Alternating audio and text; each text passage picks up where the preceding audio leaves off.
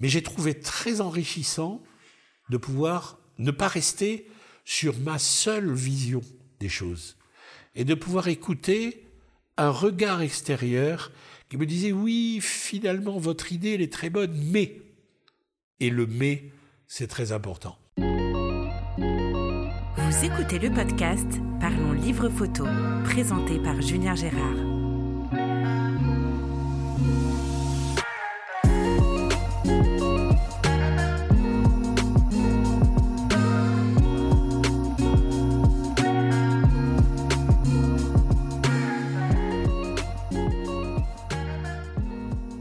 Bienvenue sur ce nouvel épisode du podcast Parlons Livre Photo. Je suis toujours avec Gérard Bessière que vous avez pu entendre la semaine dernière, donc il y a deux minutes pour nous.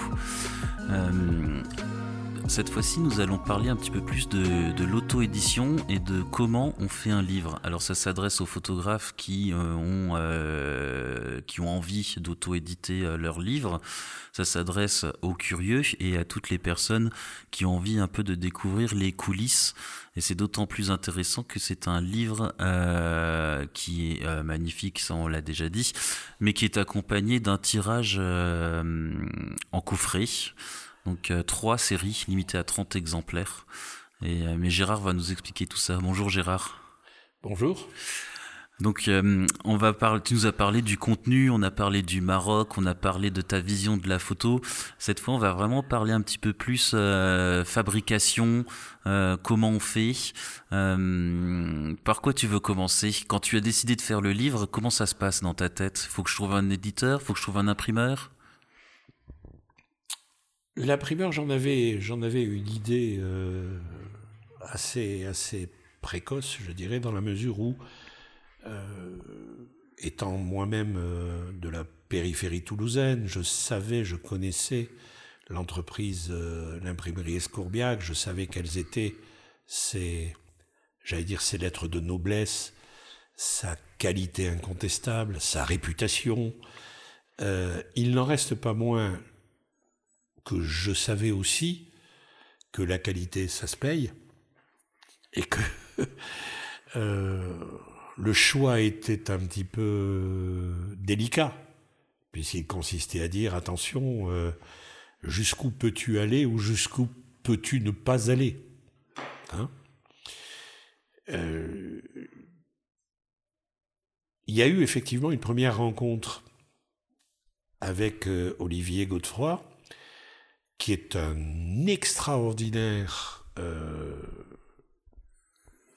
j'allais dire, responsable, manager et en même temps homme de communication. C'est ça, c'est compliqué de les définir chez Scourbiac parce que ils sont là et alors c'est une entreprise, hein, ils ont besoin de vendre leur, leur savoir-faire.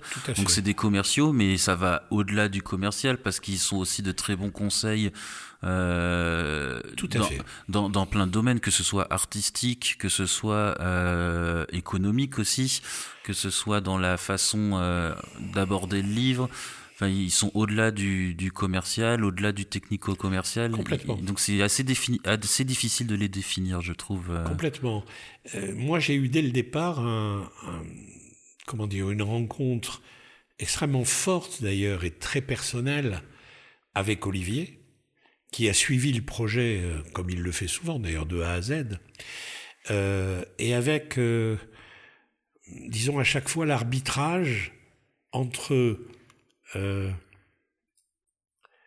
l'enthousiasme qu'il pouvait avoir sur le projet, car dès le départ, il a, aimé particulièrement euh, le projet, mais euh, je suis aussi, je ne rêve pas, je sais aussi que ses objectifs sont effectivement aussi de participer à, la vie de son entreprise. Et que, bien entendu, tout nouveau projet, il est obligé de s'y impliquer complètement pour que les choses puissent avancer. Donc il fallait arbitrer entre la passion partagée sur le projet, mon envie effectivement de faire une œuvre d'exception, et en même temps euh, le fait quand même de garder raison hein, quant euh, aux emballements, aux euh, comment dire, aux décisions euh, relatives euh, au budget, etc., etc. Ceci étant, Olivier, pendant toute la démarche, n'a cessé de me dire, mais bon, enfin Gérard, tu n'envisages pas une production suffisante, ce produit est magnifique, il faut pas tirer à tant d'exemplaires, il faut tirer plus, etc. J'ai dit oui, je connais le problème de euh, la progressivité, ou là, plutôt, euh, la minoration des frais techniques euh, par rapport au volume de l'impression, etc. J'ai dit, mais pour autant, je n'irai pas plus loin. Oui, parce que, alors, juste pour un peu, comme c'est destiné aux photographes qui souhaitent peut-être auto-éditer, quand on imprime un livre en offset, les plus gros frais, en fait, c'est le démarrage de l'impression, le calage des machines, euh, La, commande du papier. Euh, il y a des gros coûts de départ, mais après, plus on fait d'exemplaires, et c'est des coûts résiduels. Voilà, les 100 exemplaires supplémentaires ne sont jamais très très chers. Alors qu'en numérique, les coûts sont les mêmes qu'on imprime un ou 100. Exactement. On va avoir les, quasiment les, les mêmes coûts. Néanmoins, toi, j'ai l'impression que tu voulais une édition un petit peu limitée. Moi, je voulais une édition limitée, euh, limitée par deux choses. D'une part, par le désir de faire euh, une œuvre d'exception, je dirais. Par la volonté aussi de ne pas être à un moment donné conduit à effondrer les prix pour inonder le, marché, avec tout ce que ça suppose euh, derrière. Je voulais rester dans un domaine effectivement de rareté. Alors si je voulais employer un terme un peu pompeux, je dirais, de démarketing, c'est-à-dire de faire en sorte effectivement que la personne qui achète euh, a une œuvre qui est particulière. Il n'en reste pas moins que j'étais parti sur 300 exemplaires de production. J'allais te poser la question, tu m'enlèves toujours les questions. Ouais, j'étais parti sur 300 exemplaires en me disant euh, c'est bien beau de produire, ensuite il faut vendre. Oui. Hein et c'est pas simple. Et euh, je me suis laissé convaincre par Olivier de pousser à 400, en fait, c'est-à-dire 300 exemplaires de livres et les 90 exemplaires de, de coffrets. De coffret. Euh, si j'avais écouté Olivier dans sa totalité, on aurait produit à minima à 500, pour ne pas dire plus.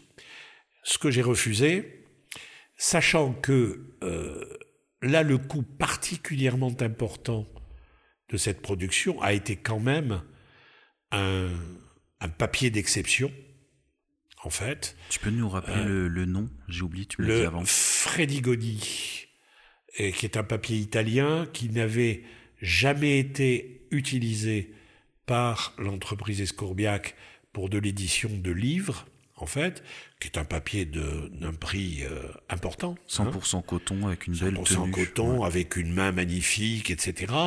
Avec euh, un papier texturé qui rattrapait un petit peu la texture euh, des animals type aquarelle et autres, en fait. Mais pourquoi cette, ce papier, sur les conseils d'ailleurs avisés de Olivier, pourquoi ce papier? C'est parce que d'entrée de jeu, pour le coffret, je ne voulais pas qu'il y ait de différence entre une image produite sur mes machines, sur des, papiers à Neumel, avec euh, des encres euh, Epson pigmentaires, etc.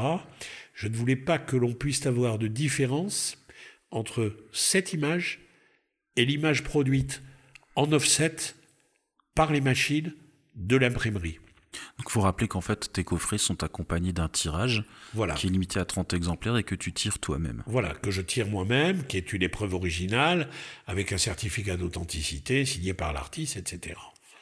Donc il ne fallait pas qu'il y ait de différence. Je voulais que les photos que j'avais décidé de euh, sélectionner pour l'ouvrage, 80 photos à peu près, euh, je voulais que ce que moi j'en avais en termes d'expression artistique sur euh, mes machines et euh, avec mes écrans, disons, je voulais pas qu'il y ait de différence par rapport à un livre édité. Alors, on a décidé de prendre euh, ce papier, très cher, très coûteux. Et en même temps, il s'avère que sur l'imprimerie Escourbiac, ils ont un merveilleux collaborateur qui est un capable, disons, et nous avons fait un gros travail ensemble pendant quasiment une après-midi pour adapter les fichiers de manière à trouver la compensation nécessaire, d'ailleurs qui était très faible, tellement le papier était de qualité, mais trouver la compensation nécessaire pour garantir le résultat final. Donc les fichiers ont été un par un repassés, disons, euh, euh, à l'étuve, si je puis dire, pour effectivement garantir la qualité de la restitution de l'image sur euh, les pages éditées.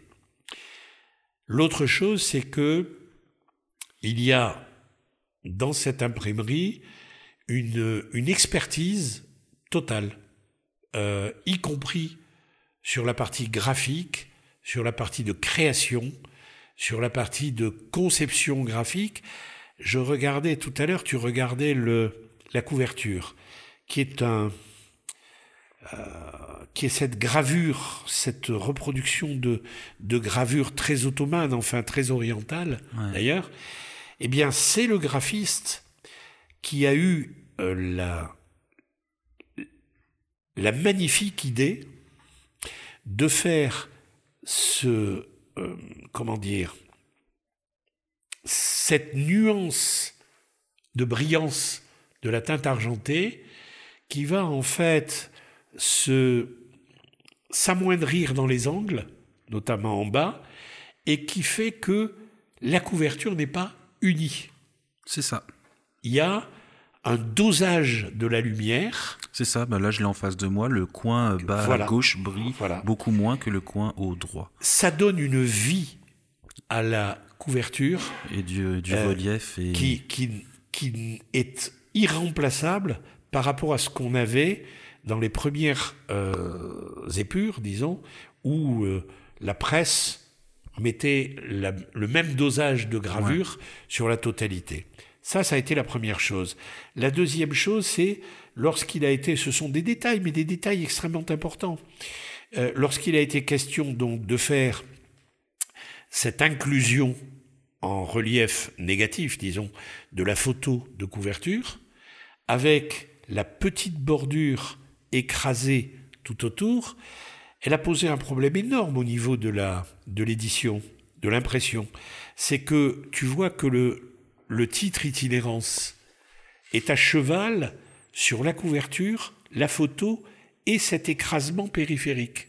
Oui, je regardais ça tout à l'heure. En fait. Et il fallait, il fallait que la presse, qui allait effectivement imprimer le, en blanc le terme itinérance, n'est pas un résultat d'affaissement de la, de la teinte au niveau du passage sur les trois faces, sur les trois parties. Donc ce sont des détails, mais des détails d'une très grande technicité. Technicité extraordinaire. Voilà. Donc euh, le, le, la maquette euh, a été construite petit à petit par une équipe qui est incontestablement une équipe d'experts. Euh, lorsque j'ai euh, discuté avec le graphiste et que l'on a parlé, par exemple, au sein de différentes pages, de semer ça et là des éléments dans les angles, des éléments de graphisme qu'on trouve en petite partie et qui sont des reprises à un moment donné, qui sont des reprises de la couverture. D'accord. Tu as à un moment donné dans certains angles. Oui, je me, je me, ouais, il y avait les, les, je sais pas comment on appelle ces graphismes, des espèces de rosaces orientales. Ouais. Et c'est, c'est extrêmement fin, c'est très discret, ça n'a rien de, de prétentieux, de provocateur. C'est tout est dans la nuance, tout est dans la distinction, tout est dans l'esprit que je voulais que l'on donne à ce livre. Non, c'est très bien dosé parce que quand on va dans le livre oriental, si on fait pas de son, on peut aller euh, très loin et dans le surcharger tout, mais là c'est bien dosé. Tout à fait. C'est bien dosé, c'est subtil. Euh, du coup, si j'ai bien compris, tu as fait appel euh, aux graphistes de chez Scourbiac pour toute la mise en page du livre alors? Tout à fait. Ok. Tout à fait on a beaucoup discuté, on a beaucoup échangé. moi, j'avais quand même un certain nombre d'idées reçues. Euh, je suis quelqu'un quand même qui, à un moment donné, a des idées euh, très fortes. Hein.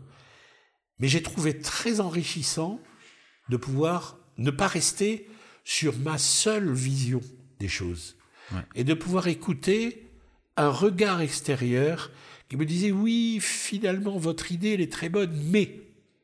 Et le mais, c'est très important. On, est tellement pris à un moment donné euh, par euh, toute la démarche de conception du produit, toute la démarche d'approfondissement de tel ou tel problème, toute la démarche de sélection des images, sélectionner 20 images, 80 euh, images, quand on a devant une bibliothèque de 20 000, 25 000, 30 000 images, pourquoi celle-ci et pourquoi pas celle-là. Donc en fait, c'est une succession de nécessités de euh, se forger une vérité qui, si on reste seul à assurer, à assumer les décisions finales, on peut faire des contresens, on peut aller à l'envers de la nécessité. Alors comment nous avons travaillé? On a travaillé d'abord à un premier niveau, il y a eu un travail fait entre les deux complices, c'est-à-dire Mourad Amayet qui était donc mon partenaire, mon co-auteur euh, musulman à Rabat, qui lui écrivait les textes et moi les images. Mais il écrivait les textes à partir du moment où on avait parlé de la thématique et où j'avais sélectionné les images qui étaient effectivement à retenir. Premier niveau, il me donnait son avis sur les images important. Un homme de lettres qui effectivement prenait la peine de me dire, moi, cette image, je la sens pas, je comprends pas, etc. Et moi, je lui donnais mon avis sur les textes, avec une capacité de proposer des corrections des textes, alléger, réduire, insister sur tel point, pas celui-là, etc. Euh, donc il y a eu une complicité euh, comment dire, de régulation mutuelle déjà sur, le, sur le, la conception du livre. Et ensuite, ensuite, c'est à ce niveau-là que je rentrais en contact avec le graphiste, qui lui me renvoyait un certain nombre de points qui étaient des points d'esthétique et qui étaient complétés par l'équipe technique qui renvoyait des points de difficultés techniques, donc de faisabilité.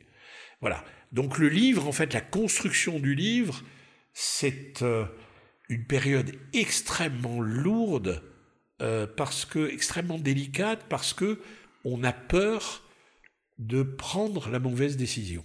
tout se joue à ce moment-là, en fait. Tout se joue à ce moment-là, et je peux te dire que le jour où, et on a une vidéo d'ailleurs qui a été faite par Marie le jour où dans le bureau d'Olivier, j'ai pour la première fois découvert le livre, j'avais signé les bons à tirer, etc. Ouais, mais c'est pas pareil. Mais le jour où j'ai découvert le livre, le jour où il m'a mis le livre devant moi et où j'ai eu le souffle coupé, il n'y avait rien de prétentieux. J'en étais l'auteur. Mais peu m'importait d'en être l'auteur. Ce qui était important à ce moment-là, c'est l'espèce de, de, frisson, de larmes aux yeux que j'avais, parce que je découvrais une naissance, la naissance de cet ouvrage que j'avais tellement rêvé. Mais à la limite, je, je n'en étais plus l'auteur. Je voyais naître la, une idée, la concrétisation d'une idée, la concrétisation d'une idée. Allez, disons-le, la concrétisation d'un rêve. Je souris parce que euh, non seulement tu me voles tout le temps mes questions, mais en plus j'allais dire c'est un accouchement et là tu me dis c'est une naissance. Oui, oui, c'est une naissance. tu me voles aussi mes expressions. Je vais poser le micro, je vais te laisser parler Gérard. Euh, comment t'as fait l'editing des photos? Donc tu l'as fait avec euh, avec l'écrivain, avec Mourad. Euh, t'as eu un retour du graphiste, mais comment tu as fait pour euh, éditer tes photos? Parce que tu dis que tu pars d'une photothèque de 10 000 ou 20 000 images 20, 25, 30 000, je sais pas combien il y en a.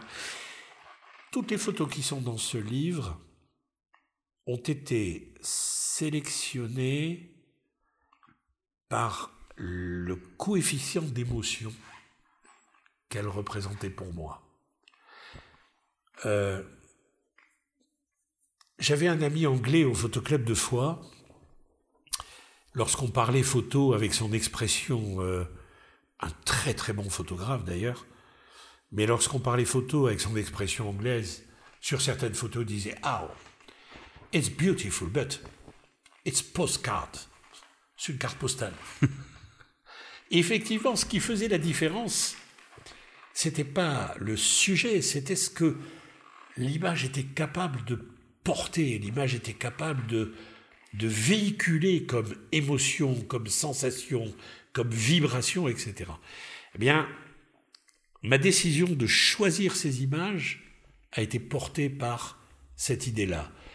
J'ai dit, il n'est pas question, le livre n'est pas simplement la restitution ou l'accumulation de belles images il faut que les gens ressentent à la découverte de l'image, ressentent quelque chose de très particulier. Et la première, euh, photo, euh, d'ailleurs, euh, qui est très symptomatique de, de ce problème-là, voilà, c'est celle-ci qui s'appelle Dialogue avec Dieu.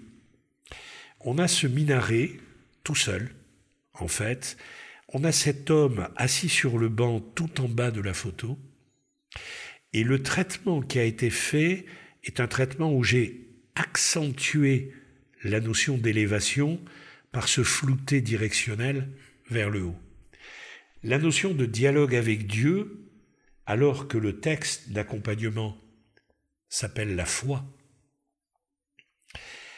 c'est tu parlais tout à l'heure d'editing. Voilà, c'est révélateur d'une problématique d'editing. Parce que euh, Mourad termine son texte, je ne vais pas lire tout le texte, mais Mourad termine son texte par les deux lignes. Chacune et chacun se rappelle la promesse divine. Souvenez-vous de moi, je me souviendrai de vous. Et il fallait donc que il y ait cette espèce de dialogue entre l'image et le texte. Donc, l'editing, la difficulté, c'est qu'à chaque page, il a fallu répondre à cela. Ouais, un travail de, titan. non, pas de titan, mais un travail ah oui, mais de. faut que ça colle avec les textes, il faut que ça colle avec. Euh, un travail de questionnement permanent, en fait, en disant est-ce que ce que je ressens, je suis capable de l'exprimer pour les autres? Voilà, itinérante. La, démarche essentielle, c'est cela. Après, euh, le plus gros problème qui a été posé, bien sûr, c'était effectivement le problème budgétaire. Alors, euh, à l'heure actuelle, il est, il est, à l'heure actuelle, il est euh, fréquent.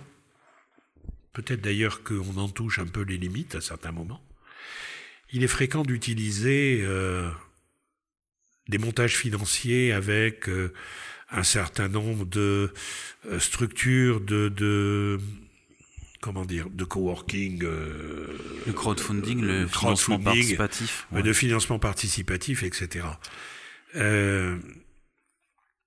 c'est tellement devenu en fait un, presque un lieu commun je dirais qu'à la limite ça commence à se réduire ou à rendre pas mal de difficultés. Oui, je pense qu'il y a quelques limites qui ont été atteintes. Quant au bouclage, parce que on a tellement multiplié cet appel, je dirais, à la, à la, à l'intérêt collectif, que aujourd'hui, ça touche ses limites. Moi, j'ai pris un parti différent, euh, euh, parti fondé non pas sur le fait que je, je suis, euh disons, détaché de ces problèmes-là, mais j'avais décidé effectivement de euh, d'autofinancer le, le, la réalisation en me disant que de toute façon, je proposerai simplement une, une pré une précommande, hein, mais par rapport directement, en relation directe avec mon réseau, je dirais, affinitaire, mon réseau de connaissances, sachant que nombreux étaient les amis d'enfance qui, depuis déjà pas mal de temps, me disaient Gérard, quand est-ce que tu nous fais un livre sur euh, Fès? Alors le thème était plus resserré. Moi j'avais très peur, euh, c'est ce que je dis d'ailleurs dans l'introduction, j'avais très peur de, de faire un livre euh, de photos ethniques ou euh, un livre de géographie ou un nouveau guide du routard ou un livre de, restitution voyage, etc. J'avais très peur de cela. Et je me disais, je savais bien que si je me lançais sur un livre qui était, par exemple, un livre sur notre jeunesse à Fès, euh, pour tous les amis de Fès, c'était une belle, une belle collecte de souvenirs.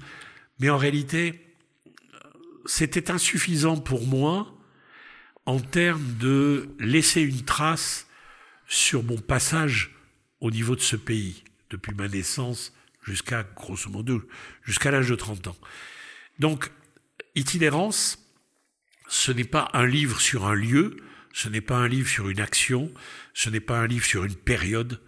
Itinérance, c'est, comme je l'ai dit au départ, c'est euh, une espèce de de, de chant du cygne, si je puis dire, de, cette, de cet homme qui, à un moment donné, euh, a consacré, a bénéficié une, sur une partie de sa vie de cette vie au Maroc, dont il garde des souvenirs euh, émerveillés, en fait, de bonheur total, et euh, qui en même temps euh, lui permet de transmettre à ses amis, d'abord à ses enfants, euh, enfants, petits-enfants. Je, je, dis toujours de façon un petit peu, un petit peu amusée, je dis, faut qu'un jour, si mes arrière-petits-enfants euh, disent, mais finalement, cet ancêtre-là qui était photographe, qui c'était, euh, ben voilà, ils auront le bouquin, et j'espère qu'à travers ça, ils comprendront effectivement que j'ai été un amoureux du pays dans lequel je suis né. Voilà. Donc, faire ce livre, il faut d'abord que l'auteur définisse parfaitement les objectifs qu'il souhaite atteindre. Ça, c'est pas simple. C'est le pourquoi je le fais, qu'est-ce que je veux dire avant de dire comment je vais le, faire. Hein? Mais une fois qu'on a bien clarifié cet axe et qu'on s'y tient, je crois qu'après, c'est euh, un certain nombre de réponses à caractère technique, financière, euh, temporelle, disons. Euh, oui, après c'est très terre à terre. En après, fait. après c'est une méthode de travail. Mais le plus difficile, c'est toute la, comment dire, la conceptualisation de la démarche. Voilà. Et donc pour en revenir au financement, donc tu as fait de la précommande auprès de tes proches, de tes amis J'ai fait de la voilà, j'ai fait de la précommande. J'ai eu euh, j'ai eu euh, disons un retour euh, suffisant pour euh, être capable de m'aider à assumer le financement. Je dis de m'aider parce que bien entendu ça ça a été loin de de couvrir le financement. Mais entre ça et le démarrage de l'opération, avec le lancement, etc., euh, bon, la chose a été assez bien euh, réalisé, à l'exception de d'un accident de parcours important qui s'est appelé la Covid-19. Oui, on en parlait tout à l'heure avant d'enregistrer. Tu me disais que ça avait un peu coupé l'herbe sous les pieds pour la vente. Euh, on, est nombreux dans ce cas. Après, il y en a quelques-uns qui sont bien sortis, un de collègues. Je pense à hum, Sylvain Sester, un photographe qui vient, euh, qui est alsacien, qui a sorti un livre La vie est belle. Donc un livre avec, euh, alors je sais pas combien d'années de voyage, je crois qu'il doit avoir une trentaine d'années de voyage, euh, derrière lui. Donc il a compilé les meilleures images pour en faire un livre qu'il a appelé La vie est belle. Et finalement, son livre et son titre tombaient au bon moment. Et je sais que lui, il s'en est très bien sorti. Euh, il, a, il, a eu un bon, un bon flair. Euh, ça a coupé, mais ça a aussi coupé l'herbe sous les pieds de pas mal de monde. Oui, moi j'ai un ami à Toulouse, Yann Renet, qui en est à, qui est un auto-éditeur, donc qui en est à sa sixième, cinquième ou sixième édition. Il a notamment euh, parfaitement réussi une édition d'un livre sur Toulouse euh, qu'il a eu euh, l'idée riche de, de mailler, disons, avec le parcours de de, de Nougaro. L'édition a très très bien marché, mais parce que c'était un livre qui faisait appel, je dirais, à la, à la citoyenneté des Toulousains. oui. Hein, voilà. Oui, ça, ça marche, quelle que soit la période. Par contre, il a fait d'autres livres euh, sur. Euh, il a voulu en faire un sur son pays, euh, sur la Hollande, puisqu'il est hollandais. Il en a fait d'autres sur l'île d'Aix, etc beaucoup plus difficile parce que les univers sont extrêmement restreints. Hein, et euh, il devient à un moment donné un peu délicat euh, d'auto-diffuser le livre, dans la mesure où euh, s'il faut se déplacer sur un espace donné, passer une semaine, etc., il y a un problème de difficulté, en fait. S'agissant d'itinérance, c'est un peu particulier. C'est-à-dire qu'en réalité, c'est plus un réseau, je dirais, affinitaire, un réseau de gens amoureux du Maroc pour telle ou telle raison.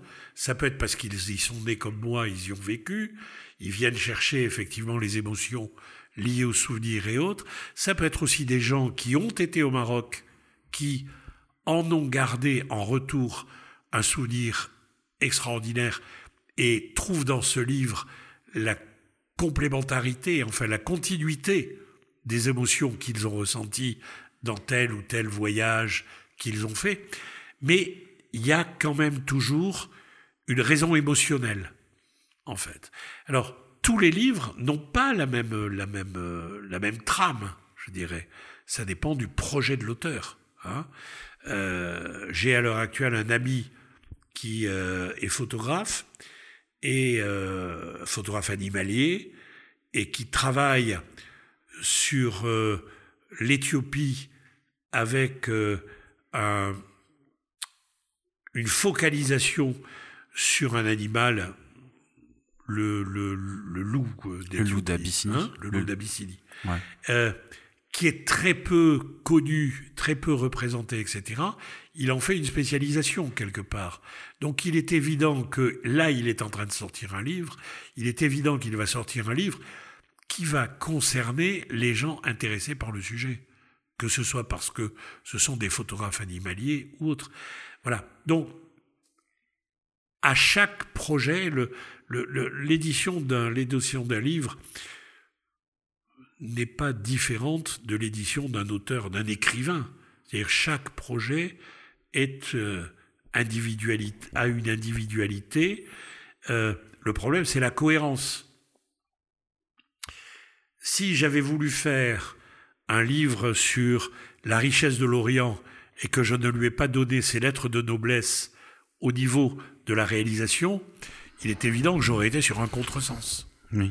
Donc si j'avais fait un livre en disant oui, mais j'ai pas je veux pas aller trop trop dans le budget, donc je vais euh, limiter sur la qualité de la couverture, je vais faire du souffle, du souple, je vais limiter sur la qualité du papier, sur la etc.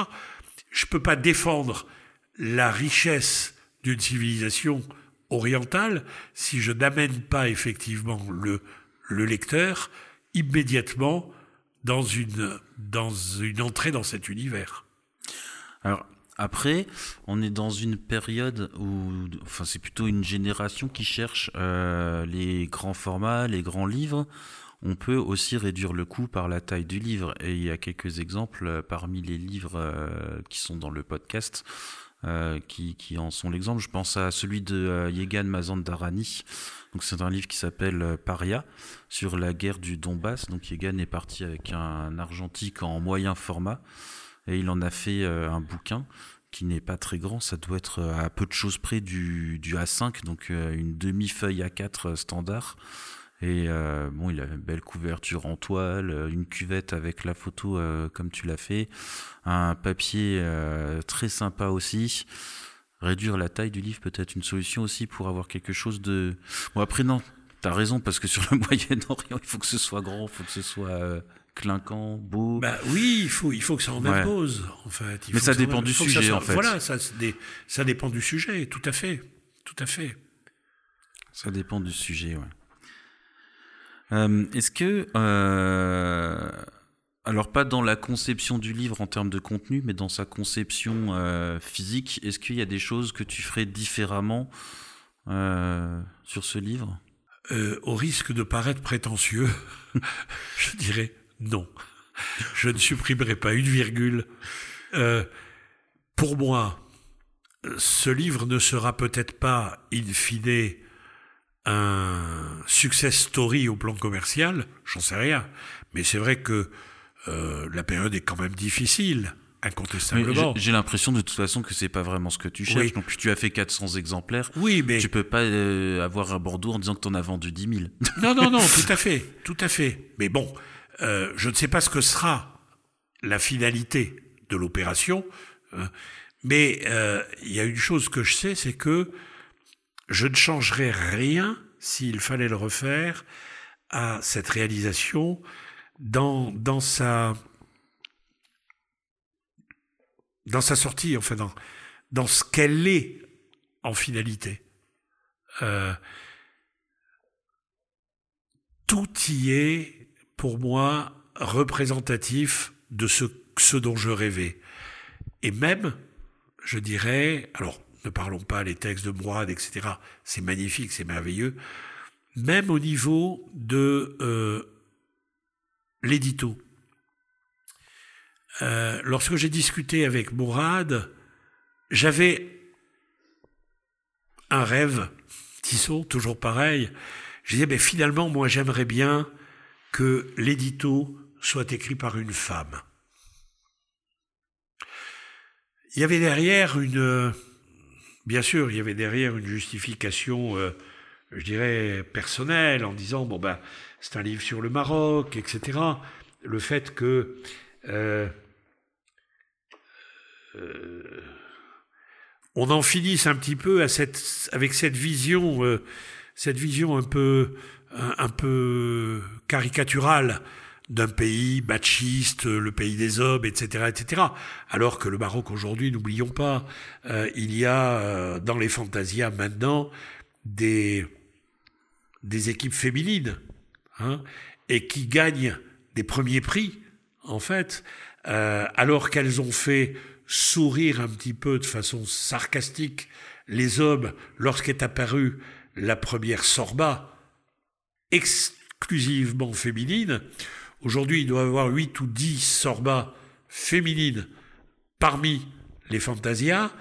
Et le fait que les femmes arrivent sur ce milieu éminemment d'hommes a fait qu'elles sont arrivées avec euh, la finesse de leurs attitudes.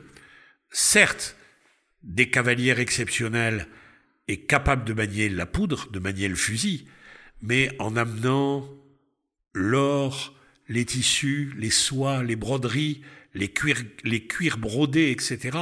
Et donc en amenant la richesse, la beauté de la femme orientale euh, sur un cheval, le fusil à la main. Euh, les hommes qui à l'époque avaient tendance à aller faire euh, le baroud avec des Nike ou des jeans sous la là-bas ont été piqués au vif et aujourd'hui quand on voit les sorbats qui réapparaissent en compétition, il n'y a pas un détail qui n'est pas travaillé au niveau de l'ensemble de l'équipe on recommence à retrouver les boîtes à poudre en argent, les sabres dans le dos, etc. Donc c'est extraordinaire de voir comment l'apparition des femmes a rénové, a réformé un petit peu une certaine dérive au niveau de, de, de, de, ces, de, de, ces, de ces représentations. Alors sur ce pays, je voulais justement, je rêvais, je disais, j'aimerais que la préface du livre soit écrite par une femme. J'ai eu une chance extraordinaire. C'est que grâce à Mourad, euh, nous avons réussi à avoir une préface écrite par une grande dame de la littérature euh, marocaine, euh, professeur d'université, francophone, enseignant les lettres, qui au départ a été extrêmement prudente quant à son acceptation du euh, comment dire de la demande et qui à un moment donné euh, Mourad lui a dit allez voir ce que fait Gérard et on en reparle. Elle a été voir le site, mes images, euh, etc. Et elle est revenue avec un oui enthousiaste et elle nous a offert, parce que pour moi c'est un cadeau, elle nous a offert une magnifique préface. Zakia Iraki, qui fait partie des qui fait partie des grandes familles marocaines, euh, vraiment euh, a signé la préface de ce livre, et pour moi, ça a été un honneur. Ok. On va terminer là-dessus, Gérard. Est-ce que tu as un dernier conseil pour euh, les photographes qui souhaiteraient auto-éditer un livre? Ils doivent commencer par quoi? Un conseil? Bien réfléchir au projet, euh, euh, essayer de ne pas se laisser aller sur la tendance, la mode ou, euh, ou faire ce que j'appelle le livre de plus, pour ne pas dire à un moment donné le livre de trop. Oui. Je crois qu'à l'heure actuelle, il en est des livres, photos, comme du reste. On est dans une, dans une société de profusion en fait. il arrive un moment où la profusion est destructrice, en fait, de la, de la qualité.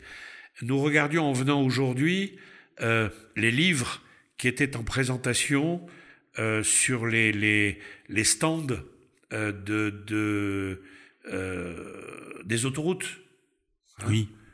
Quand on voit la quantité de livres et la qualité, n'en doutons pas, on a vu un livre sur Picasso, on a vu un livre sur euh, les plus belles photos, euh, un livre de témoignages de... énorme, immense. Alors, je crois que le, le, problème, c'est... Euh, enfin, le problème, non, mais la question à, se, à se poser, c'est qu'est-ce que j'ai envie de faire Pourquoi? Et à partir du moment où j'ai répondu à ces deux questions, c'est qu'est-ce que ça va amener de nouveau, de différent, d'exceptionnel, de particulier ou de distinctif? Voilà. Je pense que la première question, c'est une question presque métaphysique en fait. On ne définit pas euh, un livre. Le livre est autre chose qu'un objet. C'est une pensée, c'est un véhicule de la pensée, c'est un véhicule de l'émotion, c'est un véhicule d'une personnalité. Et donc, partant de là, il y a d'abord une réflexion quasi métaphysique avant même de passer ensuite à, euh, disons, la démarche de nature opérationnelle. Je vais te, je vais te, te, donner, enfin, te livrer un, pas un secret, non, mais un, un vœu personnel. Je ne sais pas si je pourrais le réaliser pour deux raisons. Euh, d'abord, euh, il faut d'abord euh, clôturer, enfin clôturer, que l'aventure itinérance se réalise et se finalise correctement. Et puis, il faudra que moi, qui suis quand même, qui avance en âge, hein, chaque année un peu plus, comme tout le monde, mais quand on avance en âge, il arrive un moment où les années sont de plus en plus courtes. Euh, je rêve de donner un, un petit frère à itinérance, qui serait effectivement, qui s'appellerait Fantasia. Parce que la fantasia, c'est quelque chose de particulièrement important dans la culture marocaine. Hein? Euh, il faut pas, il faut pas oublier que il y a une maxime qui dit euh, c'est l'air du paradis qui souffle entre les oreilles d'un cheval. Et c'est, révélateur de cet amour immodéré, irrationnel que le Marocain a pour le cheval. Nous, nous aimons euh, en animal de compagnie, on adore nos chiens et nos chats. Le Marocain, il adore son cheval. Euh, dans la campagne, chez les, les hein, on nourrissait le cheval avant de nourrir les membres de la famille. Le fellah, il allait d'abord s'occuper de son cheval. Donc j'aimerais effectivement donner un petit frère à itinérance qui s'appellerait Fantasia, mais si Fantasia un jour existe, il aura à la virgule près la même esthétique qu'itinérance, dans une couleur différente. Mais il aura exactement, ce sera véritablement une logique de top 2, en quelque sorte, aussi bien au niveau du livre que d'un coffret collector. Donc c'est dire que pour moi c'est un accomplissement, ce livre. Tel que je l'avais rêvé, tel que je ne savais pas si je pourrais le réaliser, pour des questions financières, mais pour moi c'est un accomplissement. Est-ce que je serais capable d'en faire un autre? Je n'en sais rien, mais au moins celui-là a un mérite, il existe. Merci Gérard. Euh, Merci d'avoir suivi ces deux épisodes avec Gérard. Je vous retrouve la semaine prochaine avec Philippe Ponce qui a réalisé un très beau livre qui s'appelle 30 ans de voyage. Oui, c'est ça, 30 ans de voyage. Merci à tous. Au revoir.